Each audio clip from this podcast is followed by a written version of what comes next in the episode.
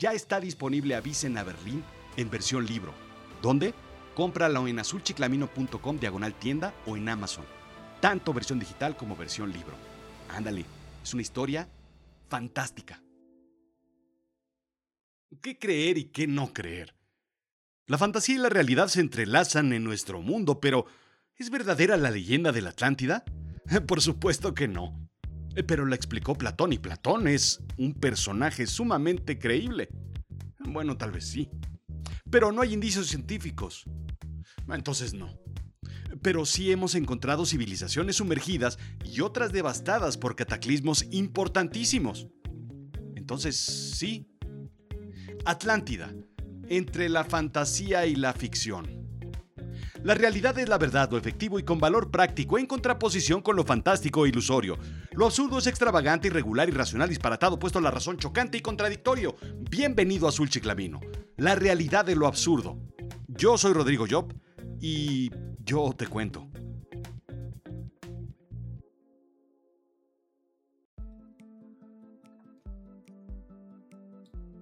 Mi niñez estuvo llena de fantasía. Si me conoces ya lo sabes, pero no me creo único, especial o distinto.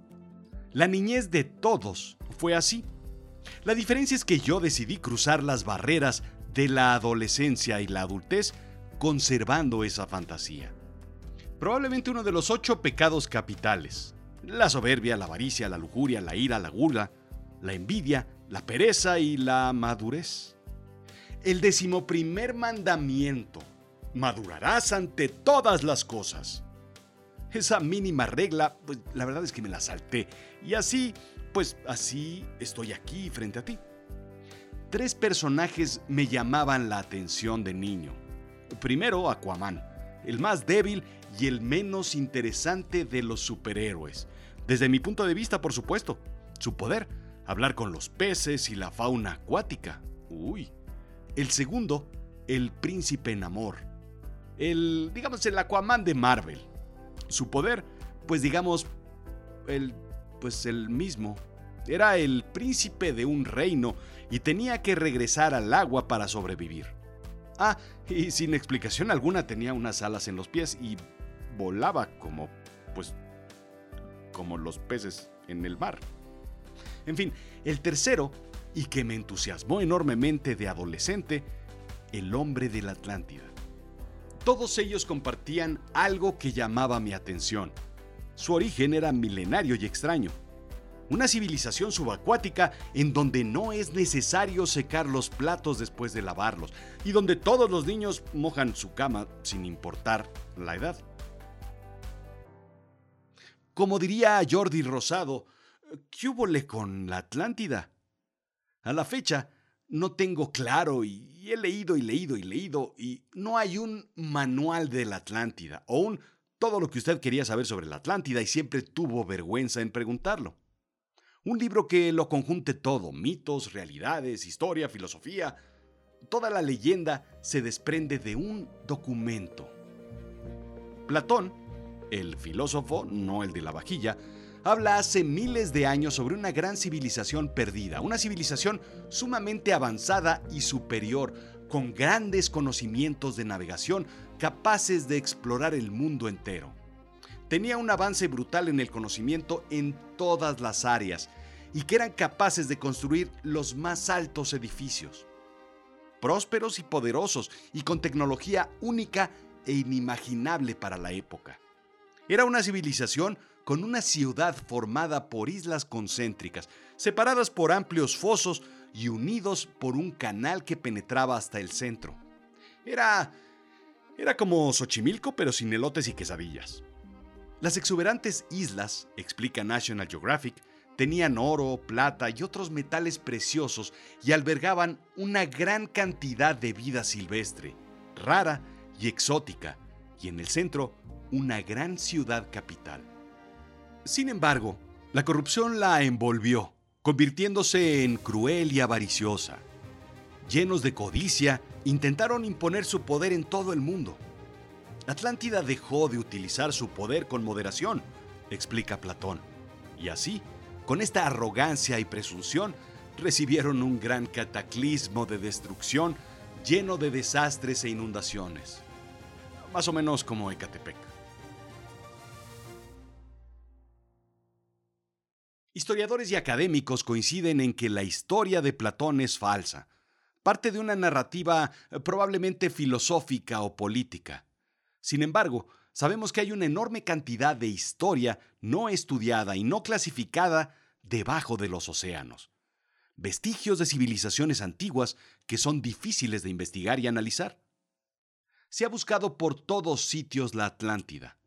En todos lados hay una teoría. El Mediterráneo cerca de Grecia, en el Atlántico. Es más, en Tula hay unos grandes atlantes que, como la descripción de los habitantes, son enormes. Pero, ¿es posible que hayan ruinas, que hayan quedado debajo del mar y que puedan ser vestigios de la Atlántida de Platón? Arqueólogos marinos, una extraña combinación entre Indiana Jones y Jacques Cousteau, pero sin sombrero y sin látigo, han encontrado varias civilizaciones que a causa de terremotos, hundimientos, erupciones y otras catástrofes, como el populismo, han terminado devastadas y cubiertas por el mar. En Japón, la isla de Yonaguni cuenta con una pirámide sumergida del tamaño de cinco campos de fútbol, o de cuatro canchas y media de cricket si me escuchas en Australia o en India y de un edificio básicamente de ocho pisos de altura. Se encuentran completamente hundidas y a la fecha hay debates si fue construida por el hombre y por la mujer, para ser inclusivos. Hay indicios de formaciones geológicas, pero también indicios arqueológicos que dejan abierta la rendija. En Grecia, la isla de Saquintos eh, tiene vestigios de piedras talladas, lo mismo en El Afonsi. Así, muchos sitios fueron alguna vez espacios de civilizaciones que hoy están debajo del mar. Pero, ¿pero islas concéntricas? Lo primero que hacen los historiadores, arqueólogos e investigadores marinos es guiarse por los escritos de Platón. Platón explica, el gran poder devastador vino por el Atlántico hacia la isla que se encontraba en los pilares de Heracles. En realidad las columnas de Hércules, el sitio más lejano al cual habían llegado. Se dice que estaba más allá de Galicia, y es por ello que las columnas de Hércules se encuentran en el escudo de armas de España. Es imperativo encontrar los pilares de Heracles para poder dar con la Atlántida. La formación marina más prominente de la zona se encuentra en una de las rutas de comercio marítimas más grandes del mundo, el Mediterráneo, y eso que aún no existía Amazon. Y es posible que por eso sea tan difícil de investigar. A pesar de ello, logra hacerse una exploración submarina sin encontrar ahí vasijas u otros indicios arqueológicos. Aquí, aquí no es. Todo indica que la historia de Platón no está ligada a ninguna prueba científica que la valide. Pero entonces, ¿por qué no hemos dejado de buscar Atlántida? Por dos razones. Primero, porque Platón repite una y otra y otra vez en su texto que la historia es real, con tal nivel de insistencia que pues levanta sospecha, como un convencimiento basado en lo increíble de la historia que está contando. Segundo, Platón es específico en una fecha. Atlántida fue sumergida por grandes olas en un cataclismo mundial 9000 años antes de Solón. Explica. Solón fue un legislador griego, ancestro de Platón que vivió 200 años antes que él. En el año 600 a.C., escribe Graham Hancock, sociólogo, periodista y escritor. Solón visitó Egipto y los sacerdotes del templo de Sais le contaron la historia de la Atlántida, mostrándole las paredes grabadas en el relato. Ahí la fecha se revelaba. Hacía 9000 años. La historia data de 11.600 años en nuestro calendario. Y aquí el giro de tuerca de esta historia. La evidencia geológica muestra indicios de que hace 11.600 años sucedió un episodio cataclísmico llamado pulso de agua de deshielo, un aumento abrupto en el nivel del mar debido a la inyección de agua fundida, explica Europa Press. No cabe duda que Platón tuvo tanta, tanta, tanta suerte en predecir exactamente la fecha, tanta como, pues, los políticos que se ganan dos o tres veces la lotería. Muchas culturas también hacen referencia a esa agua de deshielo, solamente que en algunos lo llaman el gran diluvio. La mitología china habla sobre una gran inundación que duró varias generaciones, igual que la mitología coreana. Hindús, aztecas, mayas comparten el diluvio.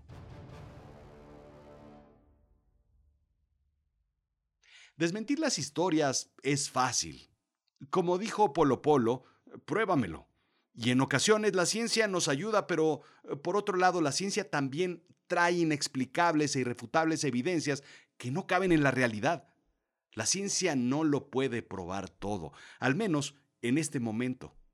Seguiremos buscando Atlántida por varias razones. Primero, porque nos encantan las historias, las leyendas, los personajes heroicos que, en este caso, descienden de los atlantes y que aún viven en civilizaciones modernas. Segundo, porque seguimos encontrando cosas en el sitio menos explorado del planeta, el fondo del mar. Yo me aferro a estas historias fantásticas porque porque son divertidas, porque expanden la mente, la imaginación. La creatividad y la innovación y los avances de la humanidad vienen de la expansión de la frontera de la mente. Intelectos amplios crean ideas extensas. Entre las fábulas que alguien escribió y los huecos que la ciencia no logra entender, hay una rendija, un hueco fantástico, una mirilla que nos permite ver más allá, algo entre la realidad y la fantasía, y eso nos alimenta también. Esos pequeños espacios nos permiten curvar la realidad un poco, y de ahí nada nos detiene, porque la imaginación es infinita, profunda y certera. Creo en criaturas que viven en el fondo del mar. Hmm, eh, creo que hemos explorado más el espacio que el fondo del mar, y eso es una realidad, porque por muy complejas que sean las condiciones del espacio, son más duras las del oscuro abismo acuático. Al final, sí, debo admitirlo. Creer en Atlántida es una locura. ¿Solamente Platón supo de ellos? ¿Cómo es que es el único? ¿Nadie más tiene una prueba? ¿Nadie más estaba con él cuando le contaron la historia de Egipto? ¿Por qué nadie más ha contado esa historia en otros textos? O al menos una historia similar. Sí, es difícil de creer en ello. Igual que creer en seres de otras galaxias, alienígenas que puedan surcar el cielo con naves intergalácticas. ¡Qué, locura! ¿Algún intrépido abducido que haya robado algo de una nave que prueba que existe? Vaya, qué raro, ¿no? ¿Fantasmas? ¿Alguien tiene una verdadera prueba del más allá? ¿Criaturas de la noche? Fantasías aún menos creíbles. ¿Magia medieval y pócimas? Por favor. Historias mitológicas. ¿Quién creería en un minotauro y medusas? ¿Un dios, ángeles, demonios y milagros? bueno, pues es lo mismo, ¿no? Fantasías imaginadas que vienen de un libro de ciencia ficción llamado Biblia. Partículas pequeñísimas que componen toda la materia. eso sí es creíble, ¿no? Materia que puede comportarse como partícula y onda al mismo tiempo y que dobla las leyes del tiempo según dicen los científicos en un laboratorio. Eso también es... eso es creíble. Al final todos tenemos un marco de creencias, amplio o angosto, pero todos creemos en algo. ¿Tú soplas las velas de un pastel? Hmm. Listo, pues crecen los deseos. ¿Por qué no creen en Atlántida? Esto fue Azul Chiclamino, la realidad de lo absurdo. Yo soy Rodrigo Job. Sígueme en Instagram y Twitter. Rodrigo-Job. Sígueme en Facebook, sígueme en YouTube. ¿Sabes de qué vive este programa? De tus likes y de tus recomendaciones. Por una estrellita, pon pulgares arriba, este, valórame de la mejor forma que puedas en todas las plataformas donde me escuches, en Spotify, en Apple Podcasts, en Google Podcasts, por favor, esto es lo que me ayuda de verdad. Recomienda mi contenido. A alguien más le interesará. Ah, y visita Azul Chiclamino. Este contenido, este programa Azul Chiclamino y todo lo que hago es gratis, gracias a esos tres apoyos que te pido. Dale like, recomiéndalo y visita azulchiclamino.com. Nada más. Ah, y compra mi nuevo libro, Avisen a Berlín. Ya está disponible en Amazon y en azulchiclamino.com diagonal tienda. Cómpralo, es una historia que te mueres. O sea, bueno, no te mueres, pero sí es muy buena.